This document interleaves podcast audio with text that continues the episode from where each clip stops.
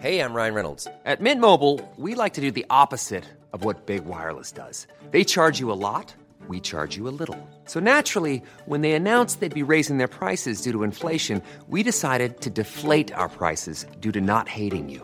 That's right. We're cutting the price of Mint Unlimited from $30 a month to just $15 a month. Give it a try at mintmobile.com slash switch. $45 upfront for three months plus taxes and fees. Promo rate for new customers for limited time. Unlimited more than 40 gigabytes per month. Slows. Full terms at mintmobile.com.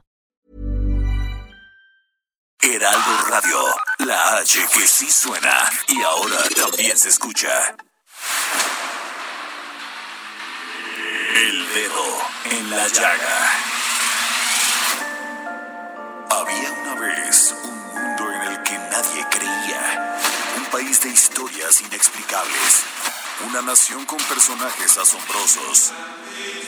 Santo Tomás tenía razón. Hay que ver para creer. México increíble, las verdades que duelen, la voz de los que callan, el dedo en la llaga. Infórmate, diviértete, enójate y vuelve a empezar. El Heraldo Radio presenta El Dedo en la Llaga con Adriana Delgado. ¡Ánimo al mundo entero! ¡Juntos contra el coronavirus!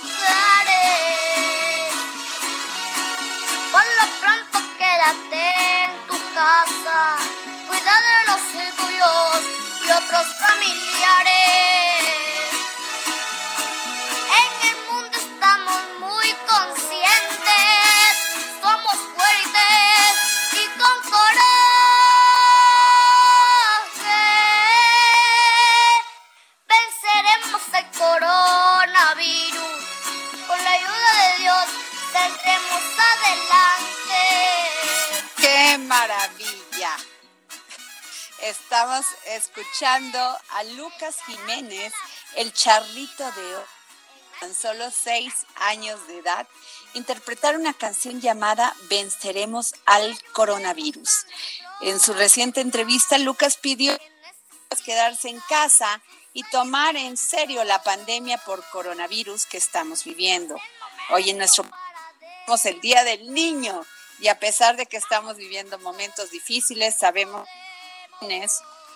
sus hijos y sus hijas que tenemos en casa son la luz de nuestros ojos y nos motivará a salir más de esta pandemia. ¿Qué no hace uno por los hijos, Jorge Sandoval?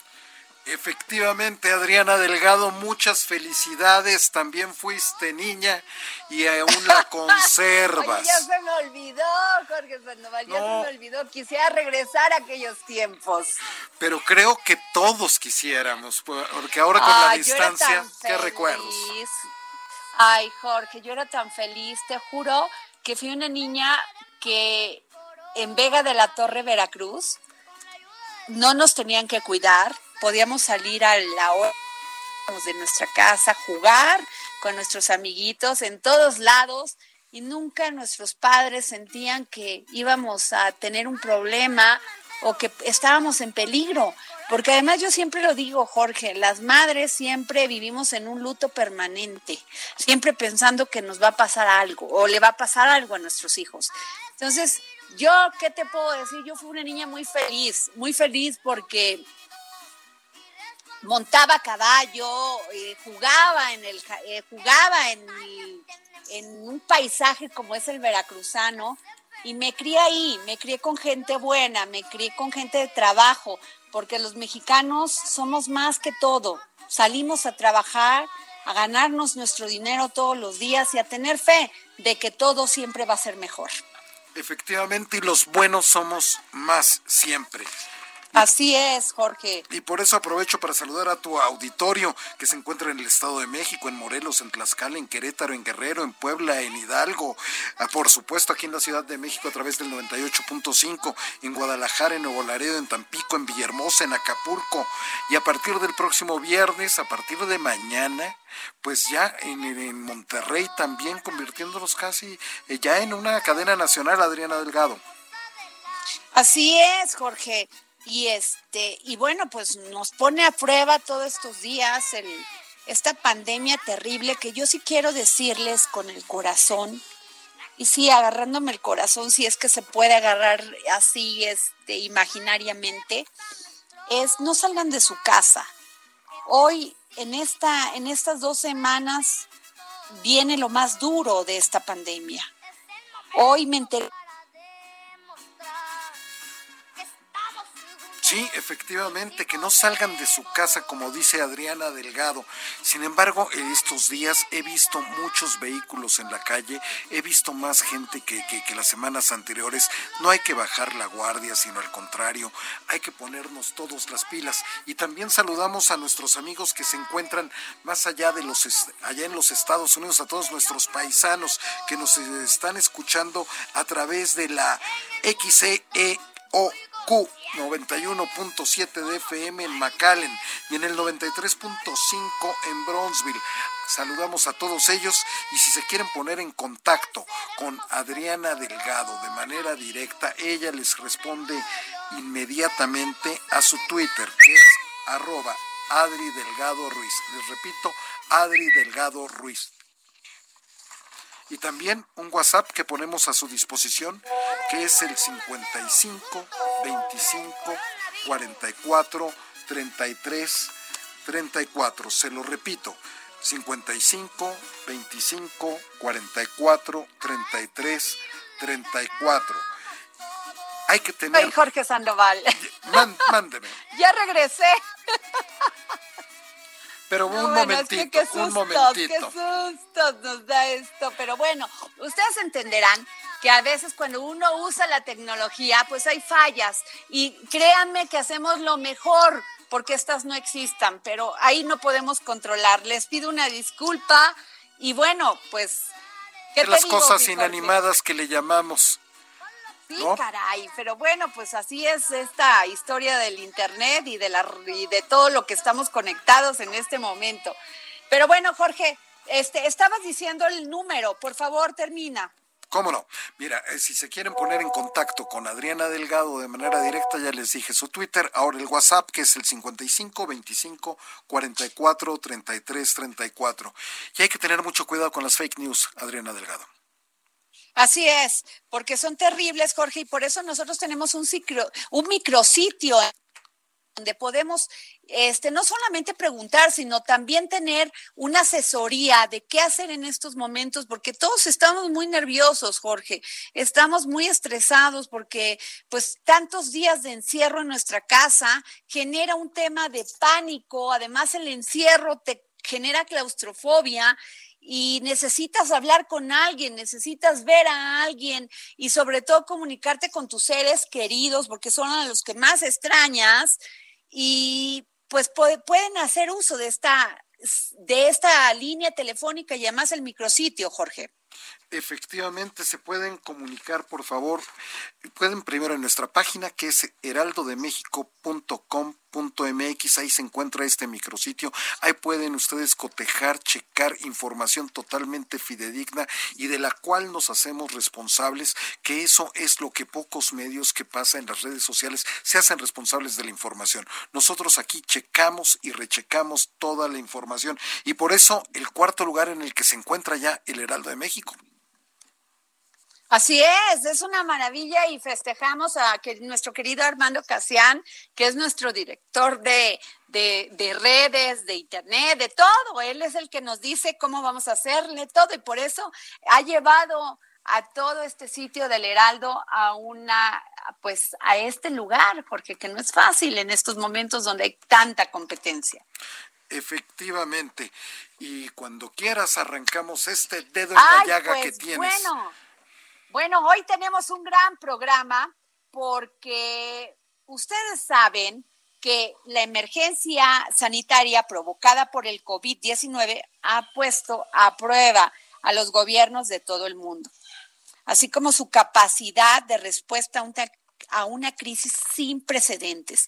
En el marco de esta pandemia, el 23 de abril de 2020, el Ejecutivo Federal envió a la Cámara de Diputados un proyecto de iniciativa para modificar la ley de presupuesto y responsabilidad hacendaria. ¿Qué se propone? Autorizar a la Secretaría de Hacienda y Crédito Público que en caso de una emergencia económica pueda reorientar los recursos asignados en el presupuesto de egresos de la Federación a fin de destinarlos a mantener la ejecución de los proyectos y acciones prioritarios de la Administración Pública Federal y fomentar la actividad económica del país, atender las emergencias de salud y programas de beneficio de la sociedad. Pero hoy en el Efectivamente, es un gran tema el que del que está hablando Adriana Delgado y, por eso este, ella nos dio la instrucción de buscar a Porfirio Muñoz Ledo, al señor diputado Porfirio Muñoz Ledo, para que nos diera una entrevista, su opinión sobre esta reforma a la ley de presupuesto. Y esto fue lo que dijo para los micrófonos del dedo en la llaga.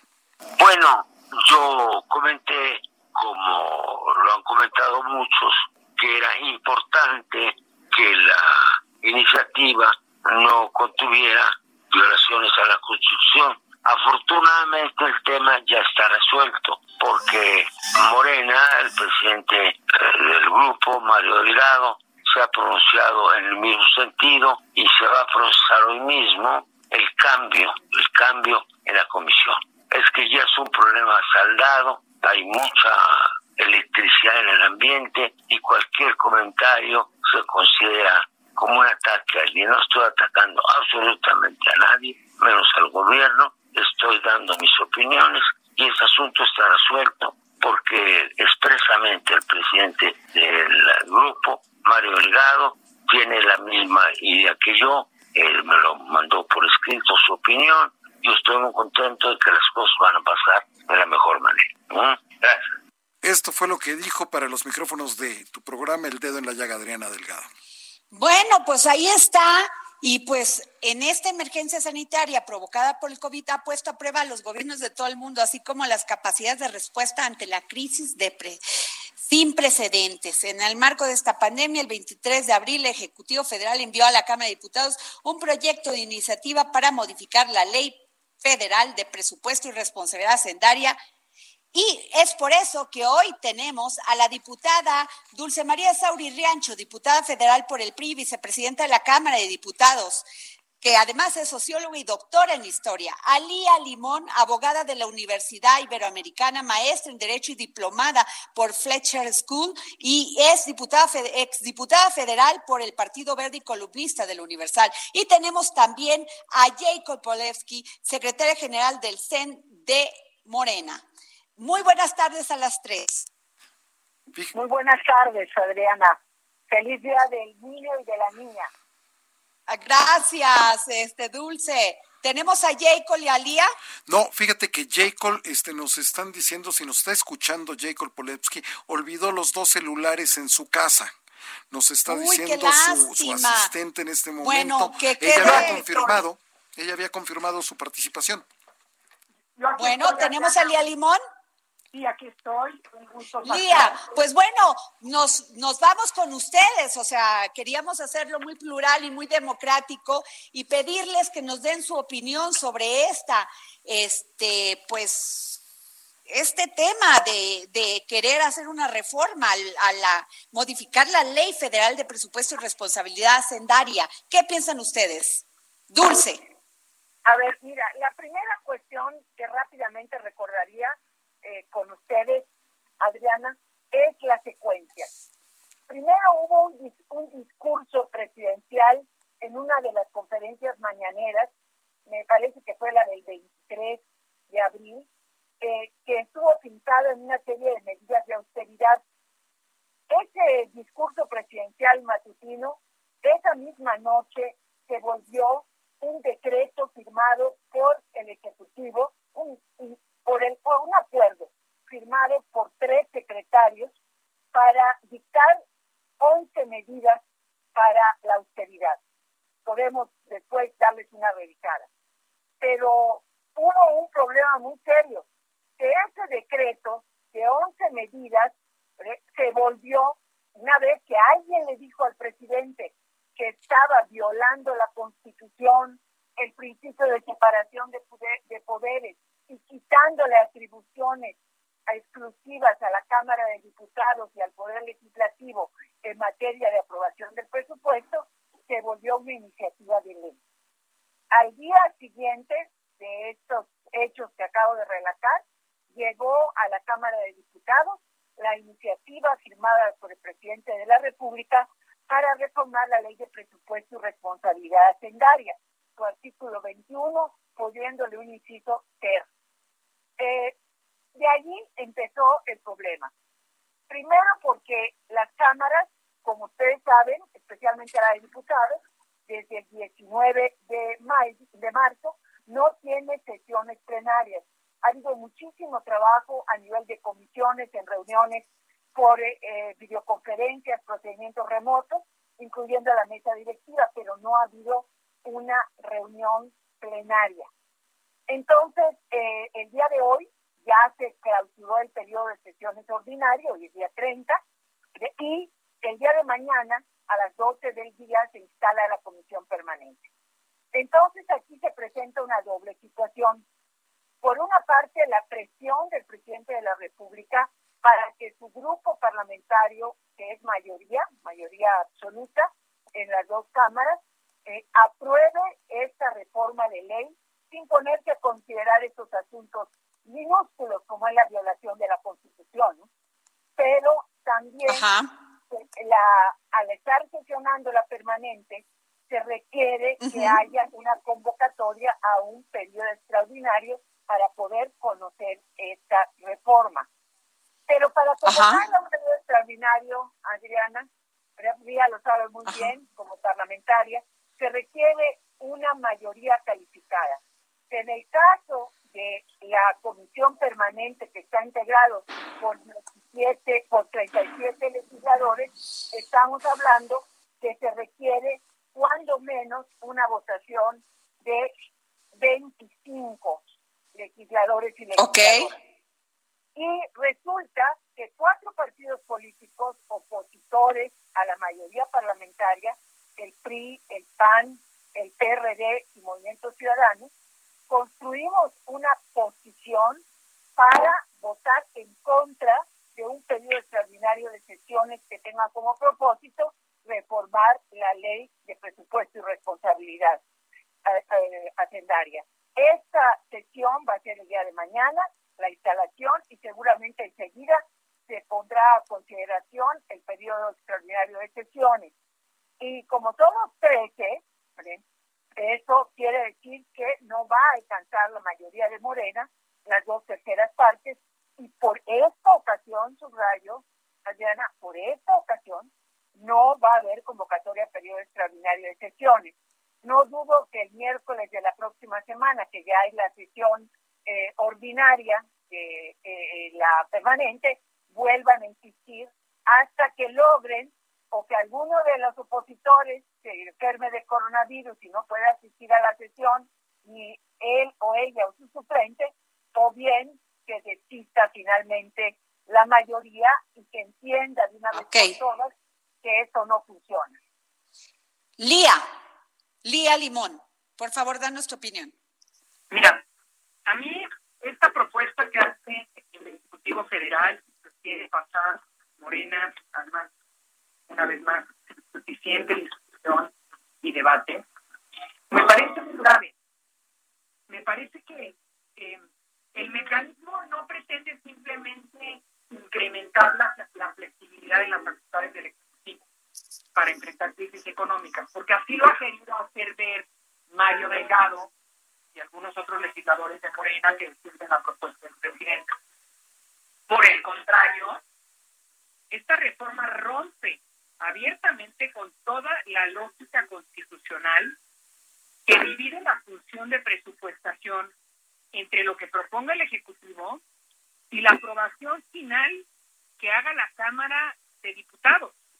Es decir, eh, si tú analizas en el tema de pesos y contrapesos, la facultad del Congreso de aprobar el presupuesto y las modificaciones al mismo tiene una lógica, tiene una lógica democrática, que se está rompiendo con esta reforma. La reforma además sería una reforma inconstitucional por ser contraria al principio de división de poderes y particularmente al objeto de la facultad delegada a la Cámara de Diputados en la función presupuestal que se consagra en el artículo 74, fracción cuarta de la Constitución y en el artículo 75. Y me parece además eh, importante decir que no es la primera vez que vemos un acto autoritario y antidemocrático de este gobierno. Lo hemos visto a lo largo de casi año y medio que lleva gobernando en la imposición de diversos temas, como por ejemplo un ombudsman que no cumple con los requisitos para hacerlo y vulnerando el proceso de designación, en los ataques constantes y deliberados al Instituto Nacional Electoral, en el nombramiento a modo de ministras de la Suprema Corte, en la cancelación de políticas públicas enfocadas a dar servicios para cumplir con el con respeto a derechos humanos, eh, en el intento de promover un paquete de iniciativas en materia de justicia que violan derechos humanos, en fin, se ha visto varias veces. Esta es, una vez más, un intento por atropellar el balance democrático que existe en nuestro país y el tema de los contrapesos que es fundamental. Me parece sumamente peligroso. Pero Ahí, Lía, te quisiera decir lo que dice Mario Delgado. Mario Delgado dice que van a delimitar eh, al Ejecutivo con el presupuesto y que además eso va a tener que volver a pasar por la Cámara de Diputados, o sea, finalmente se va a volver a tener que aprobar. Y, y dice además una cosa dulce y Lía, que hay mecanismos para reasignar el presupuesto sin modificar la ley y que así lo sabía antes que finalmente los gobiernos que han estado, el PRI y el PAN, así le hacían antes. ¿Ustedes qué piensan, Dulce? A ver, mira, desafortunadamente eh, no tengo oportunidad de escuchar a, a, Lía, pero este, me, supongo que ella y yo estamos muy de acuerdo en los criterios generales respecto a esta iniciativa. A ver, ¿qué puede hacer qué no puede hacer el Ejecutivo en este momento. El Ejecutivo, léase la Secretaría de Hacienda, puede hacer reasignaciones entre los programas. Por ejemplo, si tenemos en este momento la emergencia sanitaria y se necesita más recursos para los programas de salud, para la Secretaría de Salud, para el INSARI, etcétera, se puede tratar de traer recursos de otros programas del propio Ejecutivo. Eh, eh, podemos revisar, hay muchos de ellos que son todos necesarios, porque si no, no hubieran estado dentro del proyecto del presupuesto que aprobó la Cámara de Diputados, pero algunos que pueden postergarse. Eso lo, lo puede hacer el Ejecutivo sin necesidad más que de rendir cuentas en los informes trimestrales. Otra cosa que puede hacer el Ejecutivo, por ejemplo, no logra gastar los recursos asignados para la refinería de dos bocas, como sucedió el año pasado y aparentemente está pasando ahora. Puede tomar esos recursos y canalizarlos hacia las, eh, programas prioritarios. Ahora, ¿qué no puede hacer el Ejecutivo? No puede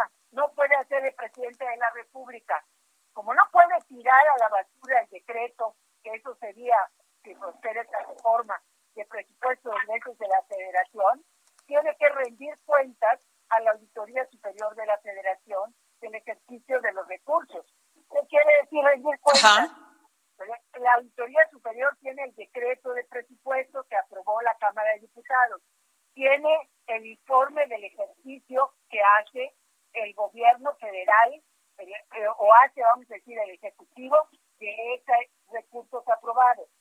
Y se fija qué diferencias hay y pregunta a la auditoría por qué se gastó de más, por qué se gastó de menos, por qué no se lograron las metas programadas, etcétera. Si se borra el decreto de presupuesto, la posibilidad de hacer realmente auditoría se queda seriamente menguada. Eso es lo que estamos señalando reiteradamente en estos días. Ok. Lía, danos tu opinión sobre este tema. Mira, eh, primero decirte que el argumento de, del diputado Delgado de decir que esto ya podía suceder, es decir, que el presupuesto ya se podía tocar, es un argumento que no se sostiene porque si no, no estarían intentando impulsar esta reforma, ¿no? Hay que señalarlo de entrada. Eh, como dice José María, la ley hoy establece suficientes candados para que el Ejecutivo tenga límite al uso de los recursos. Y este límite tiene que ver con respetar la voluntad del legislativo, es decir, o la voluntad del pueblo que se encuentra, que, que, en la instancia en que se encuentra más representado es en el legislativo. Entonces, sí, esta iniciativa es una iniciativa que está trastocando de poderes de manera grave. Ya también salió Mario Delgado a decir que harán modificaciones al dictamen de la Comisión de Presupuestos, que la van a corregir, este, que la van a corregir la iniciativa que mandó el presidente y que sacarán una versión que acote y defina ciertos elementos. Y analizando su propuesta de dictamen que ya trascendió, tiene la verdad es que varias trampas. Primero están se define cómo podrá el ejecutivo declarar una emergencia económica. Y se señala que esto será cuando haya un deterioro de los indicadores económicos y cuando el PIB caiga en un menos 1% en un trimestre en comparación con el año anterior. Esto es una trampa porque porque es previsible que durante todo lo que resta del 2020 y muy probablemente también en 2021 el PIB sea menor al del 2019, es decir, que sí caiga en un 1%, porque estamos al, al inicio de una crisis económica en donde eso se prevé, y que ese mismo escenario, insisto, se repite en el 21. Es decir, quieren convertir en emergente una medida temporal por lo menos de aquí hasta las elecciones del 21, cosa que me parece muy preocupante. Por otro lado, a esto se suma que la simulación de fijar en 10% del presupuesto de egresos de, la Federación los ajustes presupuestales para que pasen por la Cámara de Diputados. O sea, esto quiere decir que podrían tocarlos discrecionalmente por un en un pero 9%, que son 108 mil dicen que eso ya lo hicieron los gobiernos pero dice que eso siempre lo hacían los gobiernos. No por supuesto que no porque había trabas eh, legales que se respetaban y te voy a decir muestra de que no se ha hecho es que nunca interpusieron una acción de inconstitucionalidad de haberse hecho la hubieran interpuesto hubieran interpuesto amparos o mecanismos judiciales que no se interpusieron en su momento porque esto no sucedía.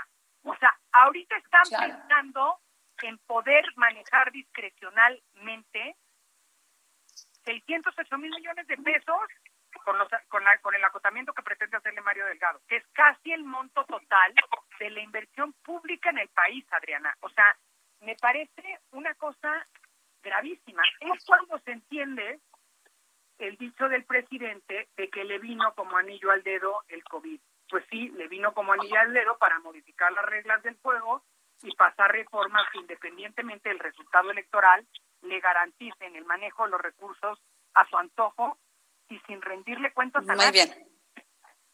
Por algo, pues tiene yo les... por algo tiene facultades el, el legislativo. Claro. Porque es un contrapeso fundamental. Una de las tareas fundamentales de la Cámara de Diputados es la aprobación, la, el análisis, discusión y aprobación del presupuesto.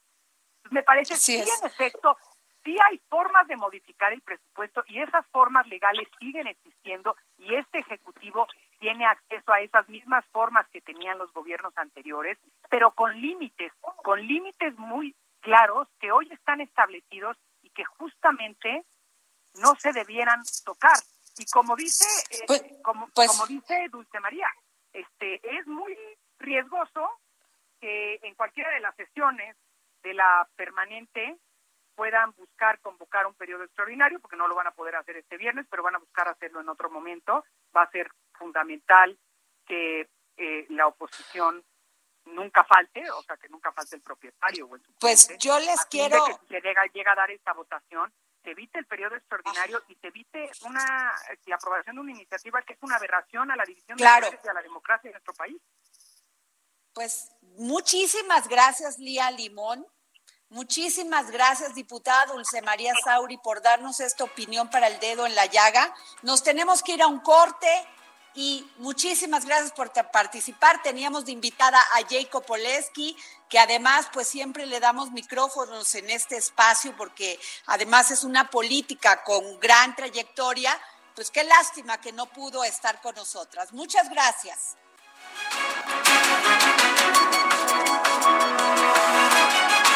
Ah, Esto es el dedo en la llaga.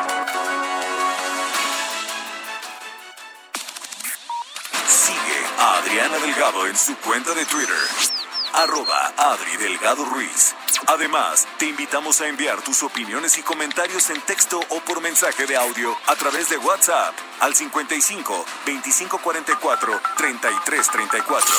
Y si quieres escuchar El Dedo en la Llaga de El Heraldo Radio, en cualquier momento y donde quiera que te encuentres, descarga el podcast disponible en Spotify y iTunes. Heraldo Radio.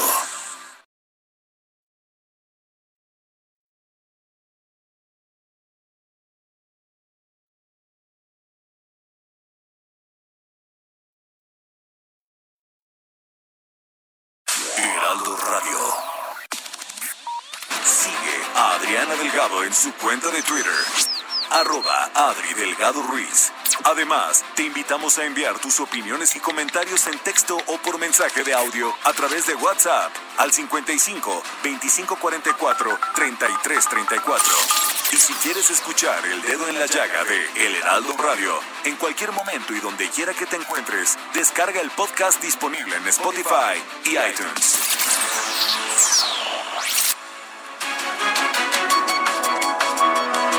Ya estamos de regreso en el dedo en la llaga de Adriana Delgado. Ya regresamos, Jorge, aquí al dedo en la llaga.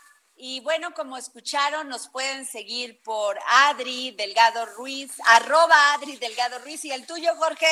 arroba Sant y le pueden mandar un mensaje al WhatsApp, ya sea de voz o de texto, Adriana Delgado, al 55 25 44 33 34. Le repito, 55 25 44 33 34. Y bueno, ahora regresamos como todos los jueves con Gonzalo Lira y todas sus propuestas de lo que podemos ver en el cine en todo el mundo. Películas en el dedo en la llaga con Gonzalo Lira. Yo soy tu amigo fiel. Mi querido Gonzalo Lira. ¿Cómo estás? Oye, Gonzalo, dinos cómo nos vamos a entretener, porque la verdad ya estamos así arañando las, los techos y las paredes. Lo sé, y deja tú nosotros, los, justo los niños y las niñas que están celebrando hoy su día, yo creo que son quienes más energía tienen que, que, desgastar y, no hay dónde, no hay dónde. Pero fíjate que una buena Oye, no solamente los niños y las niñas, los niños grandes y las niñas grandes. Exactamente, sí, sí, sí. Pero vamos, hoy, hoy me quiero enfocar en los niños, en los que sí son niños de verdad y niñas de verdad, porque creo que una de las eh, desventajas muchas veces de pues de estas plataformas que aunque tengan catálogos gigantes es que el cine infantil sigue siendo muy reducido o muchas veces se vuelve muy repetitivo lo que hay es decir las películas de El ratoncito y unas cuantas más que son muy populares. Entonces también creo que es bueno que los niños ahorita aprovechen para que conozcan más cine mexicano y sobre todo cine mexicano que se hace pensando en ellos y en ellas. Entonces les traigo cuatro recomendaciones de películas infantiles hechas en México y de muy, muy buena calidad. Mira, pues empecemos con, la primera sería Ana y Bruno, una película animada de Carlos Carrera. Carlos Carrera, si recuerdan, hace muchos años se ganó la Palma de Oro en el Festival de Canto del Mejor Cortometraje. Y esta película se tardó entre 9 y 13 años, es lo que él dice, en levantarla. ¿Por qué? Porque es una película animada en 3D, animación por computadora, que además cuenta una historia muy compleja, pero que está muy bien narrada para los niños. La historia es la historia de una niña que se llama Ana, que eh, pues ella vive con su madre, pero lentamente vamos descubriendo que ella vive con su madre porque su madre está internada en una clínica psiquiátrica. Dentro de esa clínica ella quiere eh, reencontrarse con tu, perdón, con su papá y para ello se hace amiga de unos personajes muy peculiares, unos personajes fantásticos que poco a poco también iremos descifrando que tienen que ver o están relacionados con diferentes, diferentes perdón, trastornos mentales. Es una película muy bonita porque cuenta la historia de la amistad de esta niña con estos personajes y cómo a través de ello Carlos Carrera habla muy, muy, muy elegantemente de eso, ¿no? De, de, cómo son los problemas psiquiátricos, de lo que es la pérdida, de lo que es sentirse triste y que nada de eso es necesariamente malo, creo que es un mensaje muy bonito, muy bonito para los niños y las niñas, y más en momentos que pues son difíciles y no terminan de entender ni ellos ni nosotros. Ahora. Así es. Otra opción, eh, una película que van a encontrar en Filming Latino, dirigida por Mariano Varo. Mariano Varo que pues hizo Danzón, por ejemplo, que, que marcó época en el cine, pero que pues es cine mucho, muy para adultos. Mariano Varo hace poco estrenó una película que se llama Tesoros, y que cuenta la historia de un grupo de niños en Guerrero que se dan a la tarea de encontrar un tesoro pirata. Y para ello usan sus tablets y pues varias cosas. La película es muy interesante porque es contada desde la perspectiva de estos niños y estas niñas buscando el tesoro, pero además fue hecha casi como a manera de documental, es decir, ellos no están actuando, pero sí están siendo provocados por la directora y un guion que ella tiene y les va, eh, pues los va siguiendo en esta en esta búsqueda. Entonces es muy linda porque de entrada eh, muestra otra realidad de una parte de México como es eh, Guerrero, ¿no? En la que hay mucha violencia, pero también sigue existiendo la esperanza que representan la infancia y la inocencia de los niños. La verdad vale bastante, bastante la pena. Una comedia, dos comedias bien divertidas sobre, eh, pues, pues, con la que creo que se van a identificar muchos niños, esta época, son más recientes. Una es el Jeremías, que cuenta la historia de una familia en el norte del país, eh, pues de, de, clase bastante, de clase baja, pues de clase humilde, pero el niño de la familia, el niño más chico de toda esta familia, donde viven todos como muéganos en una misma casa, él es un niño genio, un niño genio que pues es visto por el resto de su familia como un rarito, lo critican, le hacen burla, y es la historia de cómo él tiene que encajar al mismo tiempo que pues los padres que no están muy bien educados, pues también se tienen que enfrentar con el hecho de tener un niño de nueve o diez años que les da la vuelta en todos los sentidos. Una comedia muy divertida con Isela Vega en el papel de la abuela que, híjole, se van a divertir muchísimo. Y ya por último, no sé si ustedes recuerdan, su primer amor es el de la primaria, el de la secundaria. Ay, ¿quién?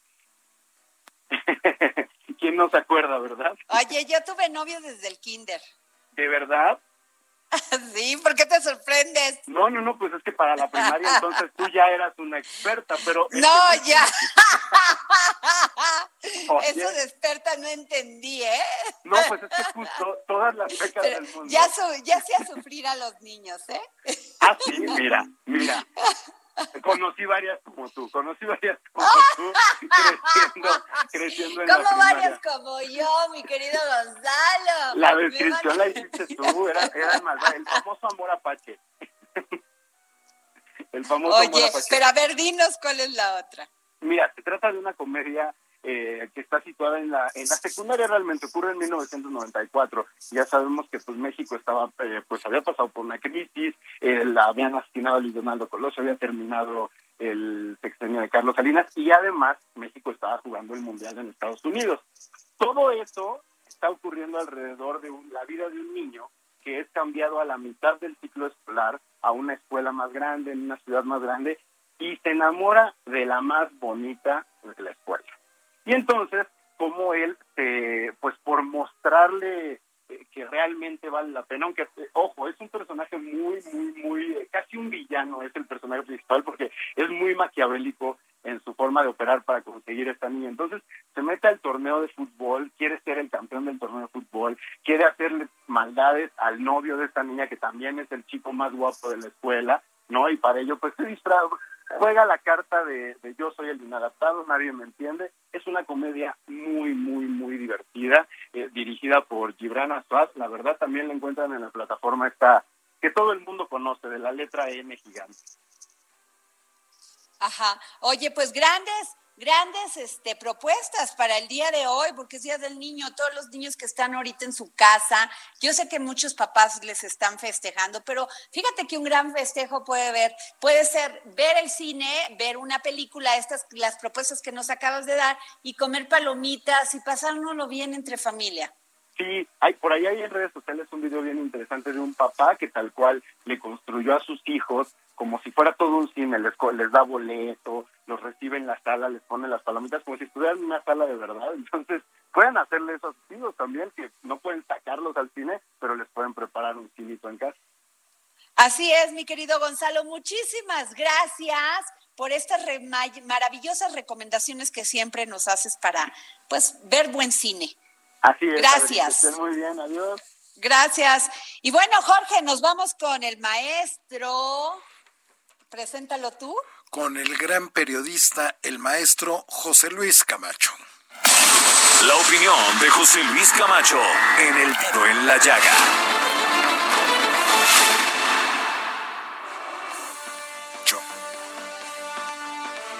José Luis, ¿cómo estás? Pues muy bien, Adriana, con mucho gusto de saludarte, Oye, agradeciéndote. Luis. ¿Será cierto que nunca dejo hablar a Jorge Sandoval? Pues fíjate que en realidad este, yo siento que lo tienes tan castigado que también va. ¡Ay, órale! No, bueno, José Luis. A ver, Jorge Sandoval, hazle la primera pregunta al maestro José Luis Camacho. Muchísimas gracias, Adriana Delgado, pero uno calla cuando habla el que más sabe. Y por eso nunca Ah. hablo. Por eso nunca hablo. Oye, No, a ya. ver, pero no, haz- hazle la primera pregunta al maestro José Luis Camacho. Una de las grandes preocupaciones que, que- que tenemos todos, mi querido José Luis, pues es en qué momento se va a reactivar la economía o vamos a seguir con esta seguridad sanitaria atorándola. Pues mira, Jorge, muy buenas tardes. Este, una pregunta Gracias, muy José oportuna. Eh, yo en realidad ahorita me salí un poco del guion que traía escrito cuando escuchaba, ¿verdad? La historia de los romances infantiles de Adriana Delgado. que, que, que ahora sí, ella misma Oye, confesó. José Luis, José Luis, y te voy a decir cómo se llamaba el niño para que veas cómo me acuerdo. Se llamaba Cristóbal, ahí en Poza Rica, Veracruz. Ándale. Ándale. Pues un saludo a Cristóbal, en donde quiera que se encuentre, y un recuerdo de lo que se perdió. Ay, eso sí, eso sí. Hubiese sido feliz. Pero. José Luis, a ver, dinos cómo va a venir la reactivación. Y luego yo te quiero hablar, José Luis, porque hay un caso terrible en Nayarit donde detienen al alcalde de Ruiz, Nayarit, por querer abusar de una jovencita de 16 años. Bueno, pues empecemos. ya el proyecto de reactivación económica en Europa se ha empezado a dar en países como Alemania y como España. Creo, Adriana, que han sido muy precavidos porque inicialmente solo podrán reanudar actividades económicas ciertos giros de la producción y seguirán manteniéndose medidas sanitarias en lo que se refiere a las concentraciones masivas, a otro tipo de eventos que pudieran ser pocos de contagio. Aquí en México hoy me llamó mucho la atención un video en el que aparecen los gobernadores de Quintana Roo, creo que de Carlos Joaquín González, creo que de eh, Baja California, Carlos Mendoza, y de Yucatán, Mauricio Vila, y ellos piden que se reactive el turismo porque sus respectivas entidades viven prácticamente de ello. Pero ellos también son precavidos y en ese video que me, está circulando en redes sociales y que a mí me hizo favor de, de mandar este, la oficina de prensa de el gobernador Carlos Joaquín González de Quintana Roo, pues sí se está pidiendo la reactivación porque pues el asunto económico no puede aguantar cerrado indefinidamente en muchos sectores, Adriana. Pero el gran dilema es, este, sin salud, ¿verdad? ¿Para qué quieres reactivar tu actividad económica? Creo que la, el dilema, ¿verdad? Pues es un dilema de subsistencia es una cuestión en la que está primero el sobrevivir el, este, y el pasar a una etapa de este, protección inmunológica ya o con una vacuna o con los mismos anticuerpos generados este, por nuestros propios organismos, ¿verdad? Que apresurar, ¿verdad? Una reactivación económica que pudiera ocasionar algunos rebrotes como está ocurriendo desgraciadamente en España. Entonces, yo siento que la economía efectivamente no puede aguantar paralizada mucho tiempo más, que la reactivación tiene que ser gradual, pero tiene que ser con mucho cuidado, porque el COVID-19 se va a convertir en un virus estacionario, va a reaparecer, yo me imagino, cada temporada de frío en el mundo, igual que la influenza, y una vez que se tenga este ya perfectamente identificado eh, la posibilidad de que el virus del COVID-19 se convierta en virus estacionario, pues entonces podremos ver desde dónde podemos iniciar la reactivación económica de México y bueno, pues en general de todo el mundo, Adriana. Pues así es. Oye, ¿y cómo ves este dato de este, de, o sea, qué tema que una, un alcalde que es autoridad, que además, este, pues llega con la confianza de un electorado, cometa un acto así como un delito de violación agravada en contra de una menor con quien tiene parentesco directo. Y muchas veces, como en el caso de la, de la chica esta que, que, le rociaron de ácido la cara, el cuerpo en Oaxaca, que ya metieron al diputado pues ya lo, ya, ya lo encontraron, pero mucho tiempo anduvo escondido y o sea, él se entregó solito. Muchas veces, José Luis, pues estos casos quedan en la impunidad total, porque pues están siendo protegidos muchas veces por autoridades. Pues sí, esa es una circunstancia muy grave, Adriana. Mira, en el caso específico del estado de Nayarit, que es una de las 15 entidades que tendrá cambio de gobernador en el año 2021, pues eh, es mucho más sensible este tipo de abusos.